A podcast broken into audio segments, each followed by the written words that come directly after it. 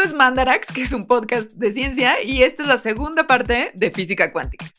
En esta segunda parte de la física cuántica haremos antes que nada un Previously on Mandarax. Muy chiquito. Para que se acuerden un poco de qué chorote les echamos hace 15 días. Y luego vamos a empezar con cómo las personas de hace 100 años que estaban en la física cuántica, señoros de la física cuántica, empezaron a hacer matemáticas para explicar eso que estaban descubriendo sobre las partículas cuánticas, lo cual llevó a la función de onda, la ecuación de Schrödinger y al principio de incertidumbre de Heisenberg. Hablaremos de qué con el acto de medir y que eso ocasione cosas en el mundo cuántico, lo que se conoce como el problema del observador. O sea, guay, ¿qué está pasando ahí? ¿Por qué ocurre? No entendemos nada. y que tiene que ver con el colapso de la función de onda. Vamos a hablar de algo además súper importante que es por qué sabemos que el principio de incertidumbre no nada más es un artificio de que no medimos bien, sino de que realmente el universo no tiene propiedades determinadas. Y hablaremos de por qué la incertidumbre contribuye a que el universo sea un lugar donde están pasando muchas cosas muy aleatorias y por qué podemos decir con relativa confianza que la física cuántica es de una aleatoriedad que no hay otra cosa en la ciencia que sea ni tantito tan aleatoria como esta. No, máximos. Y finalmente vamos a resolver la duda de si eso es así, entonces todo es incierto, yo estoy en todos lados al mismo tiempo, todo en todas partes al mismo tiempo. ¿Qué pasa con que sí veo que las cosas están determinadas, pero la física cuántica dice que no? Queríamos hablar de más cosas en este episodio, pero nos dimos cuenta de que sería demasiado. Entonces esta solamente es la primera parte de la segunda parte. ¿okay? Y en una semana tendrán más. Pero por ahora vamos a arrancar con eso. No sin antes recordarles que Mandarax es una producción que hacemos de la mano con Sonoro, que arman los programas, nos distribuye, nos tiene un montón de paros y aquí les mandamos un abracito. Y gracias a la colaboración de los Patreons, si no saben qué es un Patreon, métanse a patreon.com diagonal mandarax y vean cómo pueden contribuir a que sigamos haciendo mandarax, lo cual les da ciertos beneficios como que nos pueden ver grabando en vivo. Y pudieron haber visto este programa grabado completo sin tener que esperar una semana para que lo sigamos confundiendo con cosas cuánticas. si tienen alguna duda, tenemos redes sociales que son Twitter, estamos arroba mandarax, Instagram arroba las mandarax y facebook.com diagonal mandarax lo explica todo. Pero ojo, quizá tienen dudas que no les podemos resolver, porque incluso quizá haya cosas que no se pueden resolver por ahora y quizá nunca. No es nuestra culpa. que de eso hablamos en el pilón para Patreons, que es otro de los beneficios de Patreon. Exacto. Entonces, dicho todo eso, arrancamos esta primera parte de la segunda parte.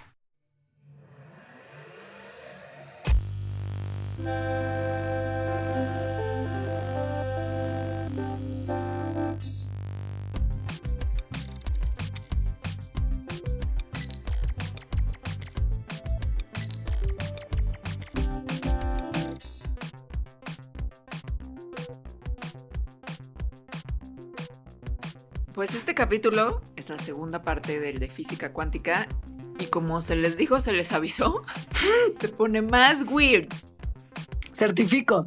Eso que dice Alejandra es la verdad. ¿O no? No se sabe. ¿Dónde estamos? ¿Quiénes somos? ¿Cuál es la realidad y en qué consiste? ¿Lo sabremos hoy después de este Mandarax? Difícilmente. O tal vez sí. A ver. No como se sabe. previously on Mandarax. Previously on Mandarax. En el capítulo anterior, Alejandra y Leonora vieron, explicaron, hablaron de cómo nació la física cuántica, que es cuando en la ciencia los físicos, por experimentos y observaciones, se dieron cuenta de que las ondas de luz, o sea, la energía ABCs, se comporta como partículas, o sea, como materia, y que la materia ABCs se comporta como ondas. Y que entonces las partículas, o sea, los electrones, los átomos, etcétera, son una cosa que se llaman partículas cuánticas o entes cuánticos, porque tienen propiedades de onda y de partícula al mismo tiempo. Entonces dije, Dios mío, estoy tan confundida y llamé a 911. sí, así básicamente se resume el programa anterior con como texto y reacción de toda la gente que nos vio. Pero bueno, como, como una especie de continuación del recap. Te pasaste con el 911. Siento que lo vamos a tener que llamar mucho. Estoy lista para hacer todas las llamadas al 911 y su descripción doblada al español que sea necesario. Bueno, retomando, para ahí de los 1920 ya se sabía que las partículas que forman todo, o sea, la energía y materia, son cuánticas. Pero pues no había nada en la física que se tenía disponible en ese momento que pudiera describir el comportamiento de algo así. Entonces toda la comunidad física fue como de, Dios mío, llamé al 911, pero del momento de tratar de entender cómo demonios le iban a hacer para explicar esto. Y aquí es donde entran todos esos como señoros famosos de la física que los memes y el Breaking Bad de las cosas se ríen un montón de ellos. Y, que son que en la película de Oppenheimer salen como cinco minutos nada más. Para hacer por name dropear. Porque si algo hizo Christopher Nolan fue name dropear a todas las personas que pudo. Si no eran mujeres, eso era muy importante. Tenían que ser hombres para entrar en su name dropping. Bueno, los señores de la física cuántica sí son muy señoros y muy hombres todos. Fíjate que una de las críticas mucho a eso fue que justo en el proyecto Manhattan en particular sí había un ah, montón más de morras que ignoró. Ahí ya no, pero en la física cuántica sí. sí Club de Toby Maximus. Güey, son nombres que usted va a reconocer aunque no sepa nada de física cuántica o no hubiera sabido hasta el Mandarax anterior. Como Heisenberg, Schrödinger, Born, Bohr, etcétera. Todo este listado de super sabios que contribuyeron a hacer las matemáticas que se constituyeron como base de la cuántica. Y que lo que hacen estas mates es describir el comportamiento de las partículas cuánticas, o sea, sus características como su posición, velocidad, todo eso que a los físicos les encanta saber y poner en fórmulas que luego solo ellos entienden. Y que pues al final del día lo que sirven, para lo que sirven es como para entender la teoría y eventualmente poderla poner en práctica para pues tecnología o para hacer predicciones de cosas, etcétera. O sea, sí es muy importante para la física y por lo tanto para la física cuántica tener cosas matemáticas que describan la realidad, ¿no? Lo que se está viendo, sus modelos de la realidad. Y en la física cuántica, lo más importante de estas matemáticas es una cosa que se llama la función de onda, otra que se llama la ecuación de Schrödinger y el principio de incertidumbre de Heisenberg. Y obvio, por obvias razones, muchas razones, como que esto es un podcast, etcétera no vamos a hablar tal cual así como de las matemáticas y no les vamos a decir sí igual al derivado. No, no, vamos a decir ninguna ecuación, pero sí es, es fundamental las matemáticas para entender la cuántica. Entonces, sí vamos a hablar un poquito como de cosas básicas, ahorrándonos signos matemáticos y cosas de ese estilo. Empezaremos con Schrödinger. Ese señor, hizo, ese señor, ese señor hizo una ecuación que se llama porque la gente es muy ingeniosa en esa área de las ciencias, la ecuación de Schrödinger, que lo que hace es combinar... Siento que su ingenio se lo gastan en otras cosas, o sea... Que está todo bien, ¿eh? Yo prefiero además eso, o sea, que expliquen cómo funciona la realidad, ¿no? Que tengan como nombres catchy, eso no me importa, 100% es mejor así. Pero bueno, esta muy originalmente bautizada ecuación lo que hace es combinar las propiedades de ondas y partículas. Y esto lo que hace es permitirle a los físicos ver qué hubo con exactitud de qué son las implicaciones para las entidades cuánticas. Y la principal implicación es que muestra que todas las partículas tienen que ser descritas por una función de onda y que sus propiedades de partícula exhiben un poquito de algo que se llama incertidumbre, de lo cual hablaremos considerablemente en este programa. Para empezar, la función de onda cuántica lo que es es una descripción matemática del momento, del tiempo, de la posición y de todo lo que les interesa a los físicos de una partícula cuántica. Entonces, para arrancar. La función de onda está pues muy relacionada con la ecuación de Schrödinger, porque la ecuación de Schrödinger describe cómo va cambiando la función de onda a lo largo del tiempo. Entonces, hay funciones de onda para muchas cosas, ¿no? Hay función de onda de para describir cómo va cambiando, o sea, el agua, las olas, las ondas del agua, pero esta función de onda cuántica no es una, o sea, no se refiere a una onda en este sentido de las ondas normales del agua, porque a diferencia de en el agua, no hay un medio, sino que lo que es la función de, o sea, la onda de la función de onda es una función de, es una onda de probabilidad, o sea, es un objeto matemático. Lo que describe es cómo cambia la probabilidad de, por ejemplo, encontrar un electrón en un lugar del átomo o con cierta energía. O sea, lo importante de esto es que no estamos hablando de cosas determinadas, estamos hablando de probabilidades. Y esta es una gran diferencia que tiene la cuántica con la física clásica, donde en la física clásica todo es determinista. O sea, en el mundo clásico, que sepas cuáles son las reglas de un sistema de objetos y de dónde están y cuál es su velocidad, hace que predecir su movimiento en cualquier punto del futuro sea posible. O sea, como, como, en un problema de los de examen. O sea, si tienes un objeto de tal masa y con 800 naranjas arriba que nadie las quiere y entonces choca. Pues son los escenarios más como de what the fuck pasaría. más ¿En qué momento? Exacto. ¿Quién, cuándo y dónde estaría cargando estas naranjas en ese tren a esa velocidad? O sea, no, no Pero bueno, esos problemas justos son deterministas porque es como si tienes esta información, puedes predecir exactamente lo que va a pasar. Sí, sabes en qué momento va a llegar ese tren a Tijuana, que es el destino misterioso, ¿no? y esto, pues, simplemente no es el caso en el reino cuántico, porque este tiene una naturaleza no determinista, sino probabilístico, enfoque probabilístico, no determinista. Ok, y, vamos a continuar explicando eso. Sí. Pero no, no aguanten la respiración, pues. vamos a llegar ahí, eventualmente. Sí. Paralelamente a Schrödinger había, estaba Heisenberg, otro señor, que pues también estaba dándole a las mates para, para describir esto de que las partículas cuánticas son onda y partícula al mismo tiempo. Entonces Heisenberg hizo cosas complicadísimas en una isla que además se llama Heligoland, como el disco de Massive Attack. Es una isla externa a Alemania. Y ahí así Amo como, eso. Sí, sí, sí. Además se fue así como a Vision Quest. no se fue un Vision Quest, pero sí se fue como a encerrar una semana o algo así. Y después de esa semana, en una torre en Heligoland, llegó al principio de incertidumbre.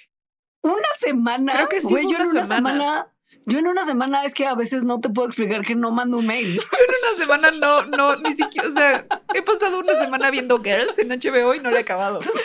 Güey, totalmente. Serle yo una semana, pero mira, así se nos va de no hacer nada más. No estoy segura de si fue una semana o tal vez dos, pero sí fue poco, o sea, no fueron meses, pues, ¿no? Claro, em, claro, claro. Entonces, bueno, se encerró, encerrón, subía acantilados y cosas así como de físico romántico. Muy alemán, ah, muy alemán. Sí, sí, y entonces llegó al principio de incertidumbre, o sea, como es que en esencia es algo matemático también. Después ya vieron que el principio de incertidumbre de Heisenberg y la ecuación de Schrödinger, pues están hablando más o menos de lo mismo.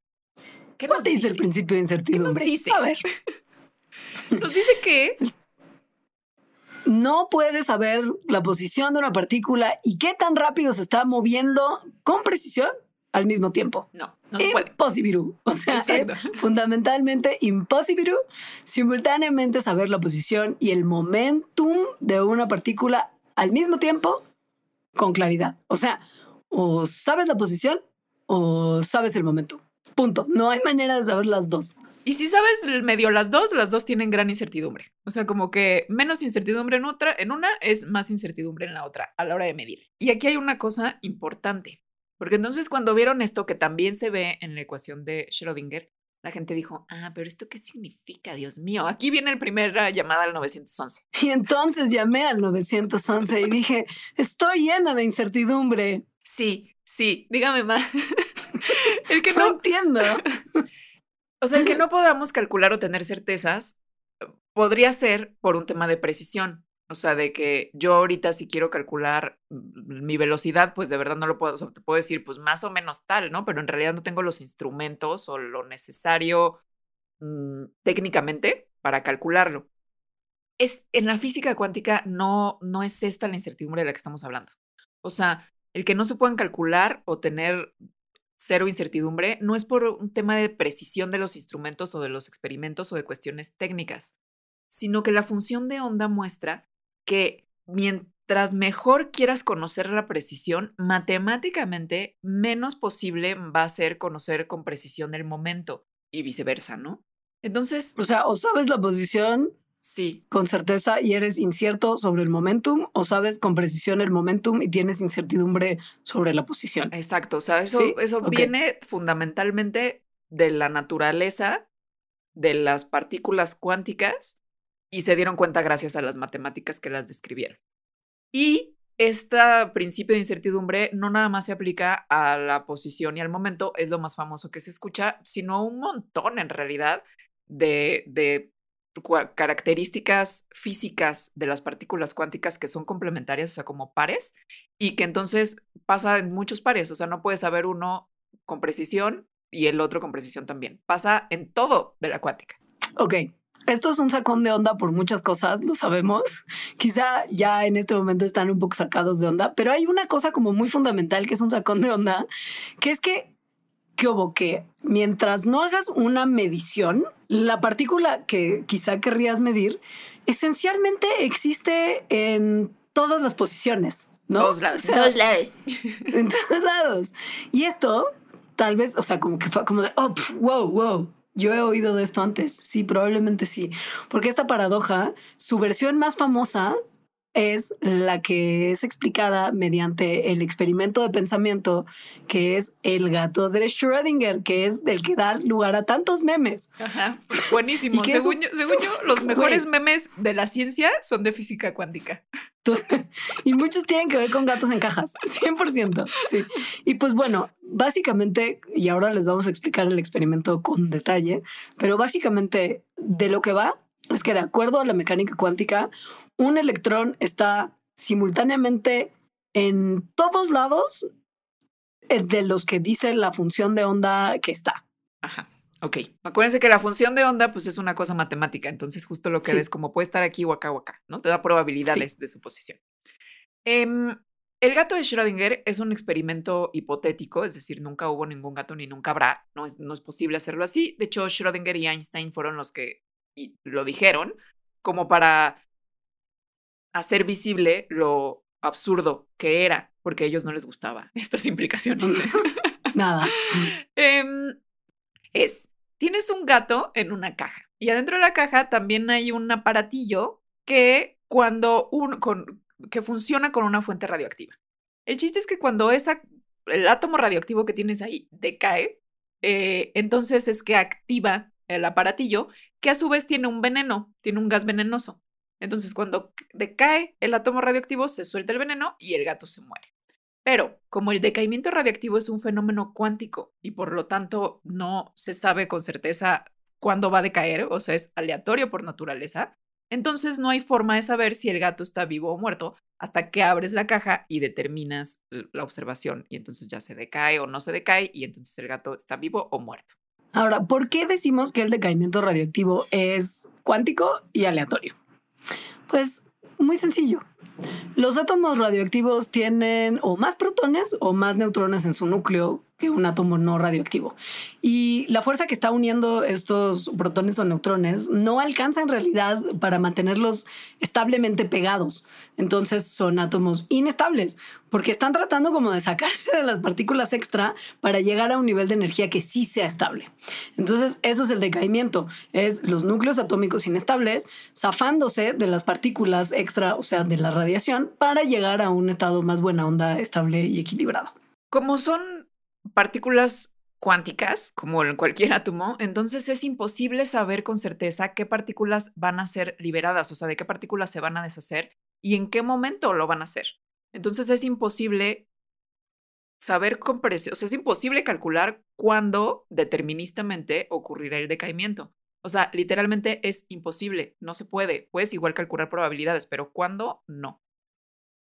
Entonces, hasta que ves eso, de, de, acuerdo a la física cuántica, el gato está vivo y muerto al mismo tiempo, porque el electrón, o sea, los electrones ahí están en todas las posiciones y podrían estar haciendo lo que sea.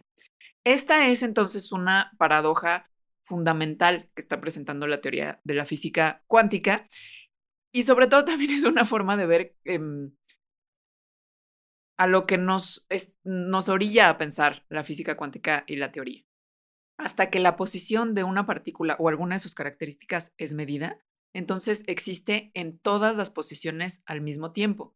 Por eso es como entonces el gato está muerto o vivo al mismo tiempo, ¿no? Está en todos los estados posibles respecto a la muerte y a la vida que puede estar. Pero ya que lo mides, no está en todas las posiciones, está vivo o está muerto, el átomo decae o no decae. ¿Por qué? ¿Qué tiene que ver esto de medirlo o verlo? Esto es un momento que ya estudiamos en Previously on Mandarex. En el programa anterior les platicamos de un experimento que se conoce como el experimento de la rendija, que daba unos resultados bien locos, ¿no? Que es básicamente como de Pero- lo que partía todo el capítulo anterior. Y que es lo menos loco que van a escuchar en este capítulo 2. Sí. Es como nada más para que se acuerden que esa locura pasó y luego ya se puedan ir así como rodando por la ladera de la incomprensión, que es a donde llegaremos. Como recordatorio, en este experimento lo que se hacía era bombardear fotones o electrones a través de dos rendijas y detrás de las, o sea, a la altura de las rendijas había un detector que cuando estaba prendido, el patrón que los fotones o electrones formaran En una paredcita de- atrás. Ajá. en una paredcita atrás donde se registraba este, este- el resultado del bombardeo, el patrón que formaban era un patrón de partículas siendo disparadas, como bolitas de gotcha, como pinturita, ta, ta, ta, ta, como dos bonchecitos. Pero si tú apagabas el detector, entonces estos fotones de electrón decían y Nadie me ve. formaban un formaban un patrón de sí. Se ponen a cantar Alejandro Sanz cuando nadie me ve. Puedo ser o no sé. Wow.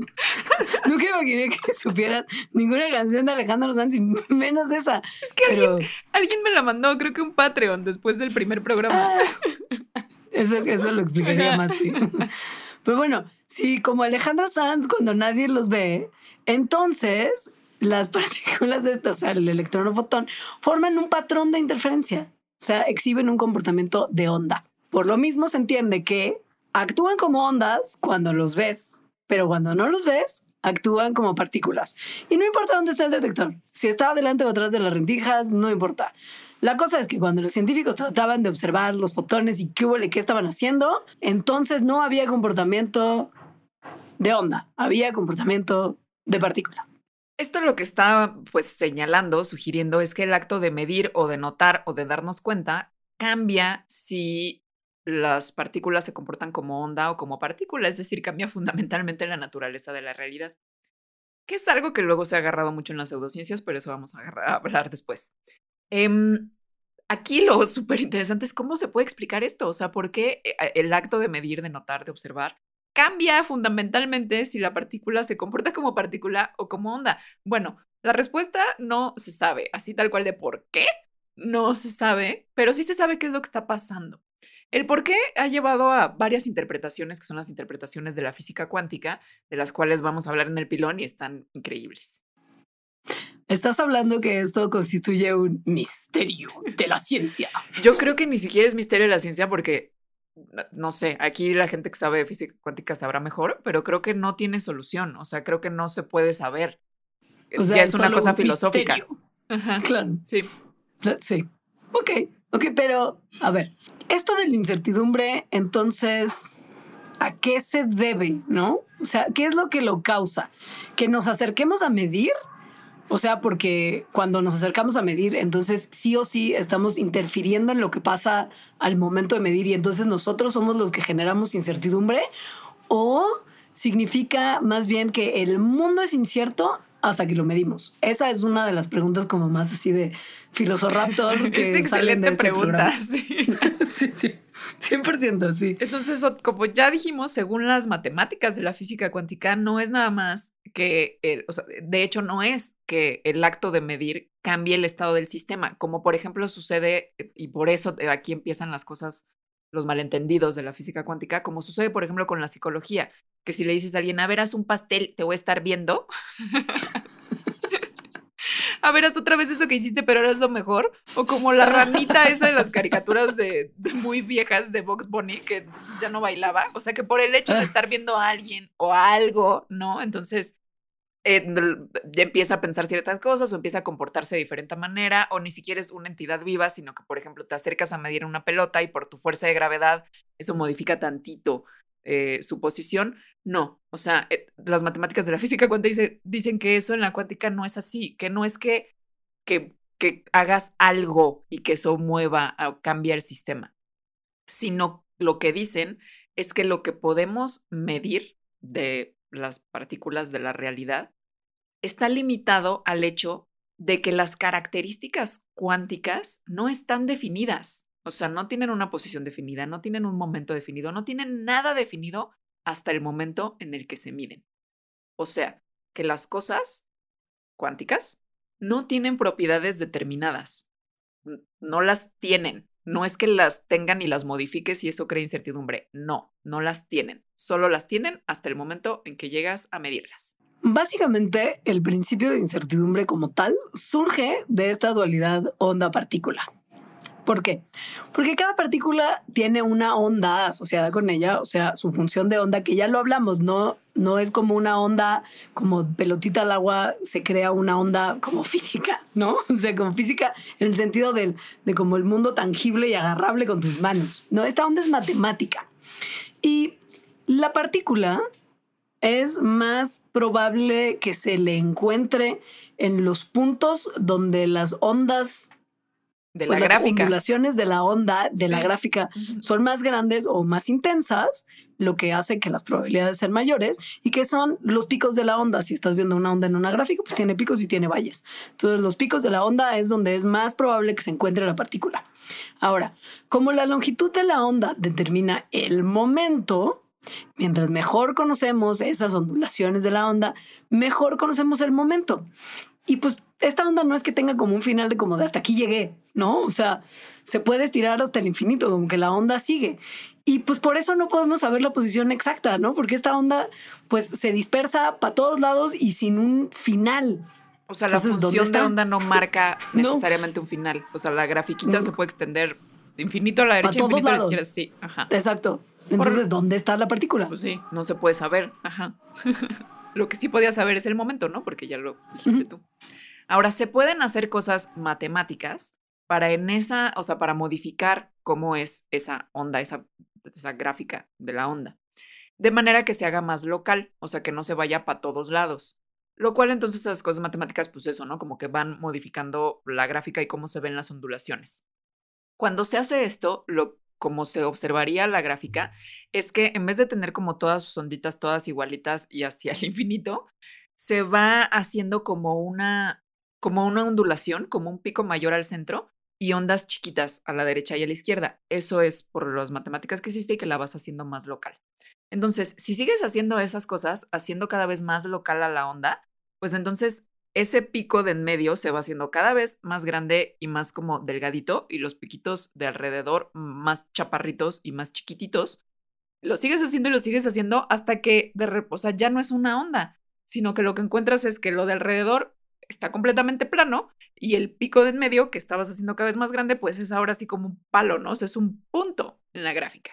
Por lo tanto, en ese momento puedes saber la posición, es ese punto.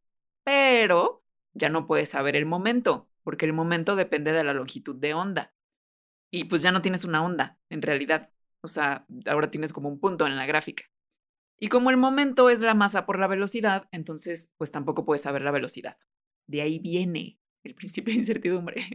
Puesto así no, no suena tan complicado. O sea, si tienes una onda donde está la partícula, ya que esta onda tiene una longitud de onda bien definida, o sea, sus onditas bien bonitas y está como todo extendido en sus ondas todas preciosas, todas interminables, entonces la partícula asociada con esta onda, en vez de tener como, o sea, no más bien, teniendo una velocidad como que sea más o menos precisa, Porque tiene Podría estar en cualquier- claro, Sí. por- podría estar en cualquier lugar de la onda. Y el problema es que para conocer el momento necesitamos que esta onda esté bien bonita, toda alargada, toda preciosa, pero para conocer la posición necesitamos que esa longitud de onda se haga como chiquita, como escribió Alejandra.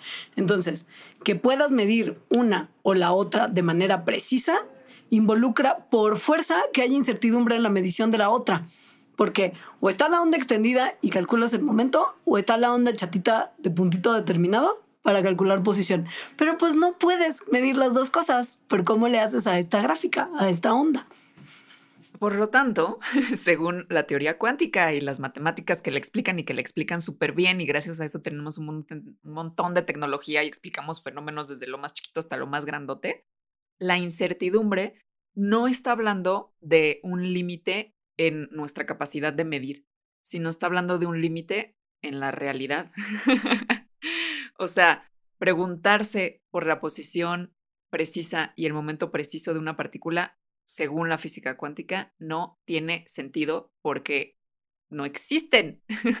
no existen de manera precisa tal cual. Esta incertidumbre, pues fundamental en la realidad, es una consecuencia de la naturaleza dual de las partículas cuánticas, o sea, que sean onda y partícula al mismo tiempo. Lo que está diciendo es que la realidad es así. La realidad a ese nivel es así. Ahora, si ustedes creen que esto hace que pues la física cuántica sea súper incierta e impredecible porque guay, no podemos como tener estas medidas porque esa incertidumbre perra, pues no es así. La realidad es que la física cuántica es probablemente la disciplina científica más precisa que los changos humanos hayamos alguna vez pensado. ¿Por qué? Porque puede predecir ciertas propiedades así, súper, súper, súper acertadamente, hasta como a 10 decimales de, de, de, de, de, de cuán sí está pasando lo que está prediciendo una fórmula matemática. Y si lo pruebas experimentalmente, es como decir, justo como usted lo calculó, señor físico cuántico, felicidades. Usted tiene una cosa muy comprobable. Eso está muy cañón. Justo vamos a hablar al rato de experimentos, pero son experimentos que se hacen con. O sea, que la diferencia para probar una hipótesis o la otra es así chiquititita y logran llegar a esa precisión. Entonces, pues sí. Ahora, cuando vas y mides, o sea, sí, bueno, ya nada tiene posición y nada tiene velocidad precisa y los electrones están en todos lados, pero eso es diferente a cuando vas y mides un electrón. O sea, vas, sí puedes ir y medir la posición de un electrón. O sea, sí cuando vas y lo mides está en un lugar y no está en todos lados. Eso, o sea, que cuando se hace una medición en un sistema cuántico y ya de repente no está en todos lados el electrón, sino nada más en uno, se dice que la función de onda colapsa. Es el famoso colapso de la función de onda. Colapsa a un estado específico, por si fuera la posición que estás midiendo, a una posición específica. Y entonces ya cuando lo observas dices, ah, pues sí, aquí está, ¿no? Tiene un resultado definitivo, una posición definitiva. Recordemos el experimento de la rendija One More Time. Previously on Mandarix. Ok, sí. En el experimento en el que disparamos un fotón y un electrón en estas rendijitas, cada uno de ellos actuaba como partículas, pero cuando se disparaba más de un hito, entonces el patrón se veía como una onda. En otras palabras, la función de la onda especificaba la probabilidad, pero lo que estábamos viendo era un punto particular. Ajá. Dualidad. Concepto. Y esto mismo pasa dentro de los átomos. O sea, los electrones sí pueden estar simultáneamente en todos los lados dentro del átomo, todos los lados que la función de onda dice que puede estar. Aquí también es una cosa importante, no es en todos lados literal, sino lo que dice la función de onda con la información que le das. Eh, y cuando lo ves, cuando lo mides, eh, pues cuando lo detectas, ya está nada más en un lugar porque colapsó. O sea, como la gato de Schrödinger, cuando abres la caja, ¿está vivo o está muerto? Colapsa la función de onda a uno de los dos estados. Entonces, cuando finalmente cachas al electrón y lo detectas, ya no son válidas las probabilidades de la función de onda, porque pues ya colapsó para los lugares donde no, de hecho, está el electrón. O sea, todos esos otros lugares donde podría estar el electrón cuando la función de onda está activa y no colapsada, ya no cuentan. o sea, pues el electrón ya está. No, ya no. ya está en un lugar. Pero, pero, si esta función de onda fuera extendida antes de detectar el electrón y no después, entonces sí cambia la función de onda cuando detectas el electrón. Esto es obviamente lo que hace después que la onda se colapse. Que es más o menos. dónde... Sí, es más o menos lo que yo explicaba de mientras mejor lo vas midiendo, pues se va colapsando tal cual. Es un colapso si lo ves en una gráfica. En vez de estar las onditas todas bonitas, se va colapsando hacia solo un pico. Antes de eso, antes del colapso, eh, las partículas pueden existir en muchos estados simultáneamente, tanto estados de posición como estados de otras características de las partículas cuánticas como el spin y bueno, cosas que no les vamos a contar, pero bueno, pueden tener muchos posibles estados al mismo tiempo, que es algo que se conoce como superposición. Que otra vez es muy distinto a la física clásica, porque en la física clásica un objeto, una pelota o tú, solo puedes estar en un estado definido en determinado momento, ¿no? O sea, la pelota está ahí, se está sin mover, el gato está ahí, está corriendo, pero no puede estar corriendo y no corriendo al mismo tiempo. En el mundo chiquitilandia de lo cuántico, sí, las partículas pueden estar en muchos estados simultáneamente al mismo tiempo, que como ya dije es la superposición. Y aquí es cuando también ya el lenguaje empieza a fallarnos, porque nuestro lenguaje es determinista, en realidad. O sea, y el lenguaje de la física también, pues el lenguaje es determinista. Entonces, las partículas con superposición en realidad no están en varios estados al mismo tiempo, sino que no sabemos cómo describirlo mejor en un sentido clásico. O sea, a lo que se parece más es que los múltiples estados de la superposición son posibles según la función de onda. O sea, las matemáticas funcionan muy bien. Las matemáticas del mundo cuántico, ah, excelente. O sea, tipazas. Esa gente que estuvo una semana en un faro, como en una isla de disco de Massive Attack, diciendo, ya entendí, güey, lo hizo súper bien. Pero ya cuando lo traduces al significado como físico de las cosas, ahí ya todo se pone raro, ¿no? O, más bien no lo entendemos bien, no, como que nuestro condicionamiento determinista y de, de ¿qué era? Eh, mortales macroscópicos se nos mete y hace que nos resulte confuso. Error 404 cuando le das clic a una página de internet. O sea, simplemente no computa. Porque, por ejemplo, todo ese choro de la función de onda es súper aceptable en términos de las matemáticas como tal. Pero cuando te lo imaginas, como de, ajá, pero ¿cómo? Eso, que es, eso existe, ¿no? O sea, cuando tu cabeza trata de traducir esa fórmula a cómo pasaría esto como en el mundo microscópico, así todo chiquitín de cuántica, es como de, no, no entiendo. No entiendo.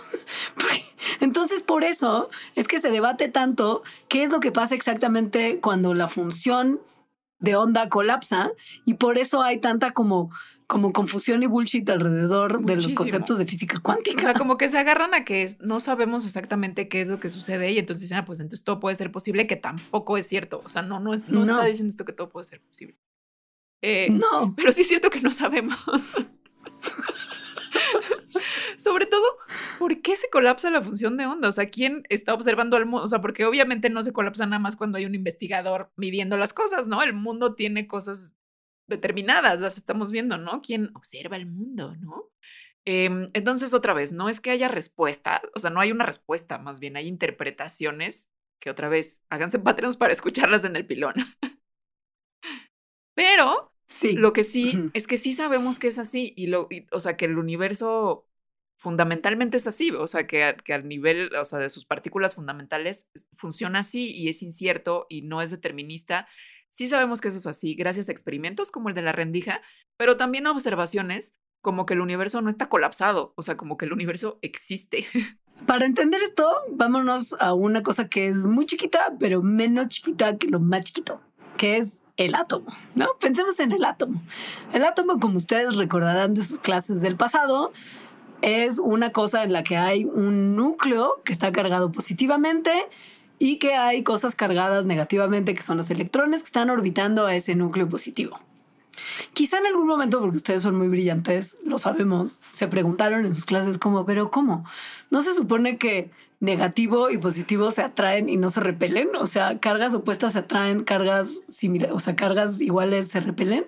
¿Qué pasa? Nunca me lo pregunté hasta ahorita y es como de por qué no me lo pregunté. Yo no soy tan brillante como ustedes, 100%. Yo fue como de, claro, esto hace todo el sentido, no lo cuestionaré, aun cuando seis meses antes vimos lo de los imanes, ¿no? Pero tampoco es como que la maestra o el maestro te dijo como, oigan, esto no se les hace raro, a nadie se les hace raro.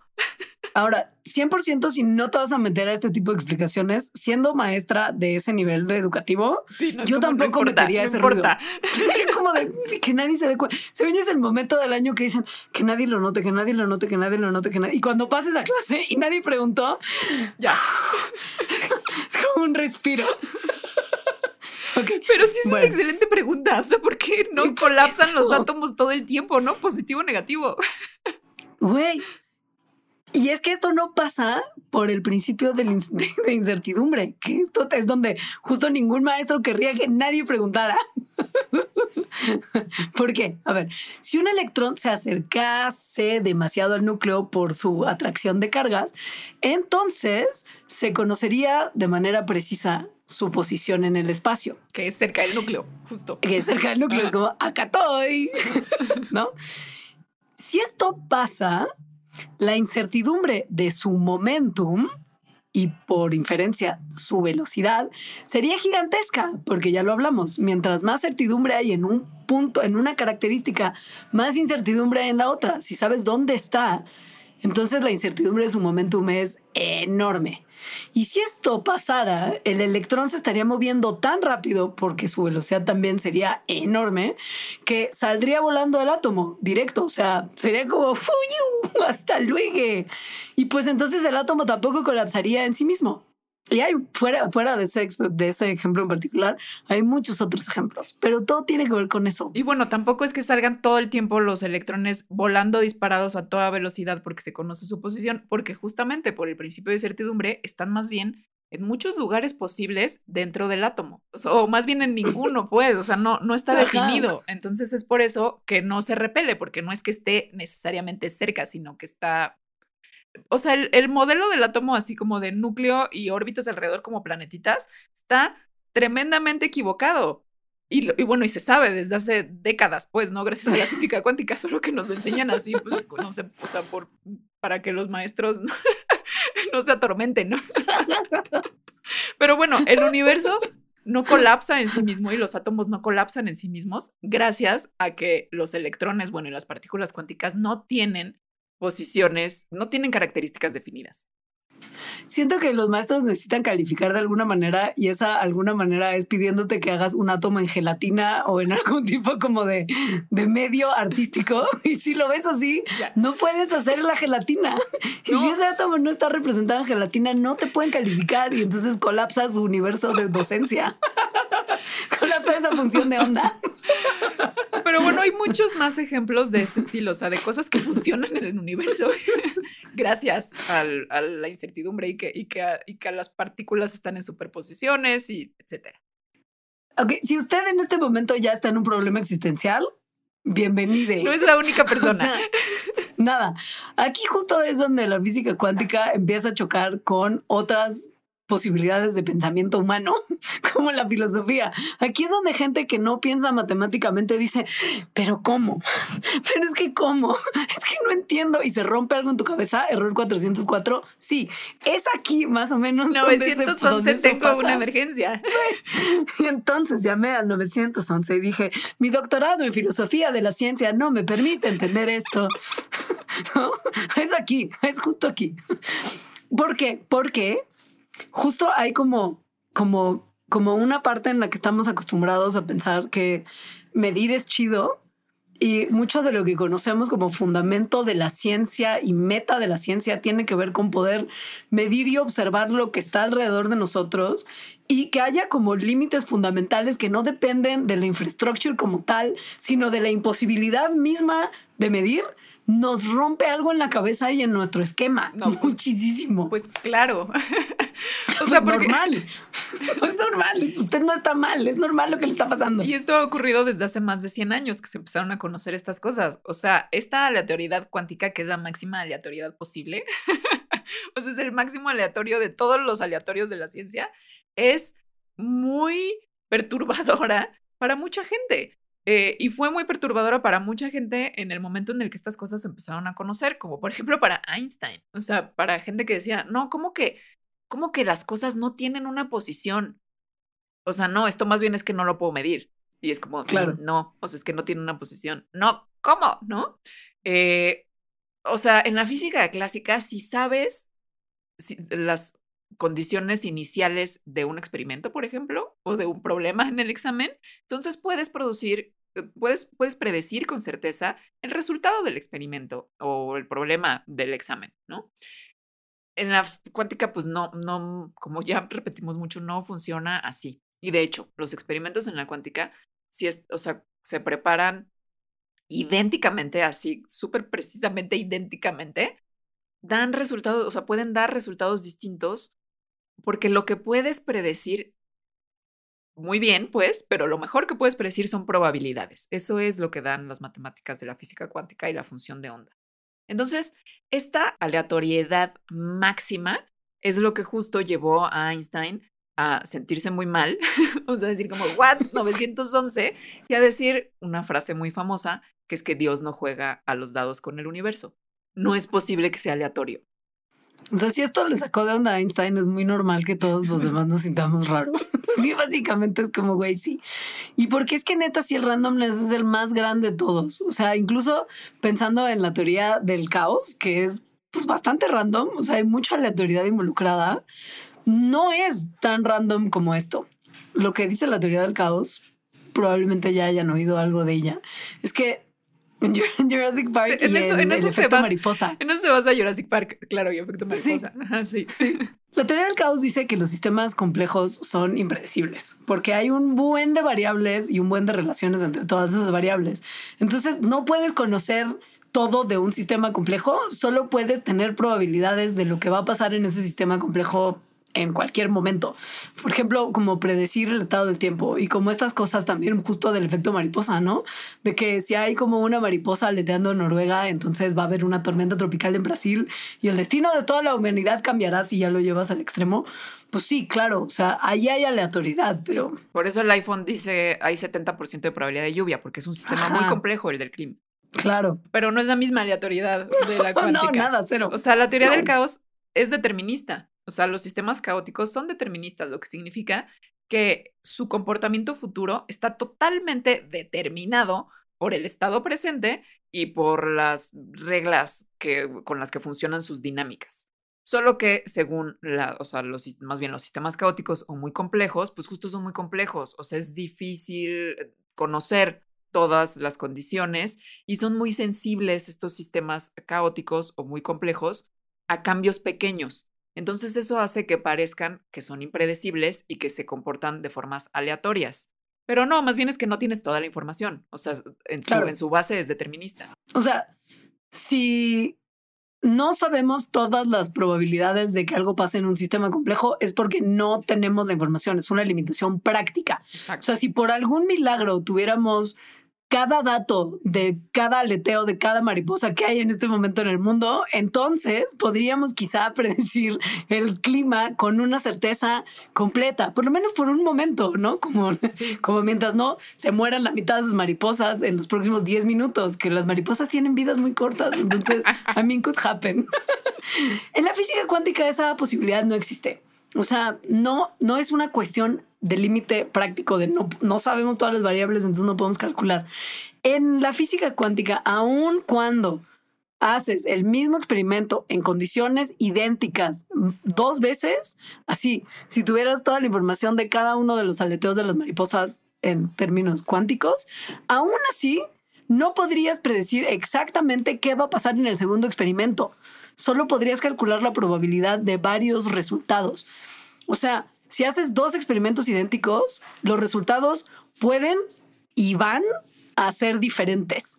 O sea, randomness máximo, fundamental. Máximo. O sea, porque es eso. En la física cuántica, lo que nos está diciendo es que a nivel fundamental, el universo no está determinado. Lo cual quiere decir que entonces yo estoy aquí y estoy allá con Leonora al mismo tiempo y que todo es y no es al mismo tiempo o que todo es posible porque todas las posibilidades siempre están abiertas y hay que manifestar la que sí va a suceder. No. No, y esa es la parte más importante de todo esto, creo. Bueno, no sé, si quieres desmentir el bullshit, pues. Hay muchas cosas de entender bien la física cuántica que ayudan muy fácil a desmentir todo el bullshit y eso va a ser otro programa en sí mismo, pero este va a ser para entender muy bien. A ver, sí es cierto que todo en el universo está sujeto al principio de incertidumbre. O sea, eso es verdad. Yo, yo también, como entidad que existe en el universo, tengo una posición y una velocidad inciertas, o sea, con cierto margen de error. Mi gata que está ahí dormida, ¿no? Tiene...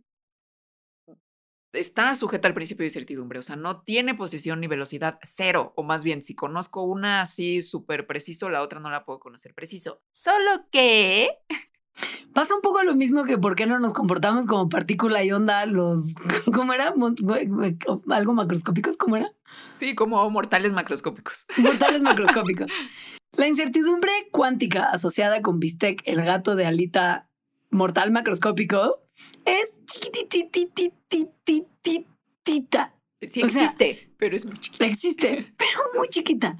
Si ves a bistec con muchísimo cuidado, puedes calcular su posición a más o menos un milímetro. Incluso si tuvieras instrumentos muy precisos, podrías calcular su posición a O nanómetros. sea, punto ¿no? que ya lo, es lo más preciso posible, máxima precisión. Sí. Y eso lo podemos calcular, o sea, con, con esa información podemos calcular la incertidumbre de su velocidad. Si fuera eso y tuviéramos esa medida tan precisa de dónde está Bistec, la incertidumbre de la velocidad de Bistec sería súper chiquita, de 10 a la menos 27 metros por segundo. O sea, la velocidad sería entre 0 más menos 10 a la menos 27 metros por segundo. Esa sería la incertidumbre asociada con su velocidad si tenemos el cálculo de esa posición. O sea, es una velocidad como lentísima, como insignificante en términos de, de lo que estamos viendo nosotros, otros mortales macroscópicos de bistec. ¿Qué tan lentísima? Pues de verdad muy lenta. O sea, a esa incertidumbre, o sea, a esa velocidad, a esa incertidumbre en la velocidad, tomaría toda la edad del universo para cruzar un átomo. O sea, es, No, lentísimo. es nada literal, o sea, pues no literal, no, porque si es algo, justo sí tiene incertidumbre, solo que la incertidumbre es muy, muy demasiado chiquita. Entonces, no vemos esta incertidumbre cuántica asociada a nuestros objetos de la vida diaria, pues, pues porque es porque es muy chiquita, justo, ¿no? Entonces, solo vemos la incertidumbre y tiene sentido y tiene efectos la incertidumbre cuando lo vemos a justo escalas cuánticas, o sea, de partículas muy chiquitas en espacios muy chiquitos. Así que tranqui, con mucha confianza puede usted suponer, con toda tranquilidad, que viste que el gato de Alejandra sí está ahí, en ese lugar, y tiene un- propiedades definidas. Y no se está moviendo. O bueno, se, no está, se está moviendo, moviendo. O sí, se está moviendo, pero, pero la incertidumbre de su movimiento es lentísima. Puedes ignorarla. Ajá, Puedes ignorarla y decir no se está moviendo. Y ya, tranqui. Ahora, si Bistec no fuera un mortal macroscópico y fuera algo microscópico, microscópico, a ella la Pero, cosa pero es además distinta. microscópico electrón. Pero sí. mil microscópico, sí, sí, sí, sí, sí. O sea, microscópico a nivel como a, lo, a partícula cuántica, sí. Ahí sí, no hay valores definidos para ninguna de estas cantidades. Ahí es donde la cosa se pone loca. Pero tranqui, Bistec está ahí en ese lugar donde Alita la dejó. sí. Ahora, quieren una pausa, supongo, porque van a ir a checar que sus gatos están realmente ahí y no moviéndose como en todos lados del universo al mismo tiempo. 100% háganlo. Regresamos en breve, porque, güey, la cosa se va a poner ahora más loca. Las weirds. Esa era la parte más fácil de todo el choro. ¿Ok? Sí. Este programa va a ser largo, además. Entonces, si sienten que tienen que parar sí, un poco más, no solo para checar al gato, háganlo. Pero ahora volvemos. Patreon.com Diagonal Mandarax. Suscríbete desde un dólar al mes para acceder a la grabación en vivo, contenido extra, merch, participación en la elección de temas y muchos beneficios más de la comunidad Mandarax. Patreon.com Diagonal Mandarax. Aquí vamos a hacer un corte, pero va a ser un corte especial. Va a ser un corte muy largo, porque sabemos que no les basta una pequeña pausa para ir a revisar que todos sus gatos estén realmente en una posición determinada y no moviéndose por todos lados todo el tiempo. Sabemos que esto quizá podría tomar incluso una semana de cuidadosas observaciones. Entonces va a haber, no le vamos a llamar segunda parte porque esta ya es la segunda parte, la parte 2.5 la próxima semana. 2B. Exacto. Eh, esta pausa entonces durará una semana entera, pero el beneficio es que tendrán episodio nuevo de Mandarax En una semana. esta semana y la que sigue, ¿no? Entonces, Y, puntos extra para todos. ¡Yay! y si son Patreons, en realidad lo pueden ver todo ya ahorita porque está en YouTube para los Patreons nada más. Sí, después estará en YouTube para todos. Pero uno de los beneficios de nuestro programa de mecenazgo es que tienen acceso a ver en vivo nuestras grabaciones y por lo mismo también tenerlas ahí para poder revisarlas una semana entera antes de que el resto del mundo las conozca. Entonces, adiós. Pues gracias. Hasta la próxima semana.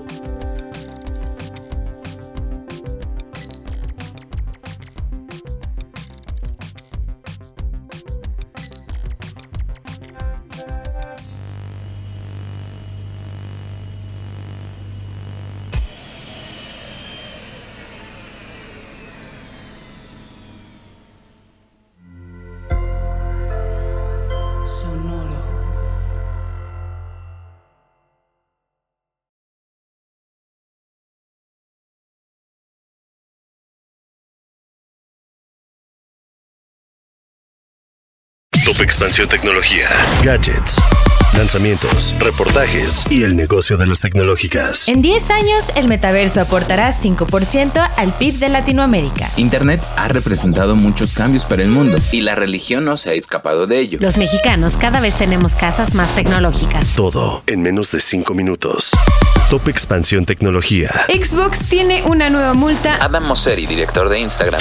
Top Expansión Tecnología. De lunes a viernes, a partir de las 6 de la mañana. Step into the world of power, loyalty, and luck. I'm gonna make him an offer he can't refuse. With family, cannolis, and spins mean everything. Now, you wanna get mixed up in the family business. Introducing The Godfather at ChumbaCasino.com. Test your luck in the shadowy world of the Godfather slot. Someday, I will call upon you to do a service for me. Play the Godfather, now at Chumpacasino.com. Welcome to the family. No purchase necessary. VGW Group. Void where prohibited by law. 18 plus. Terms and conditions apply.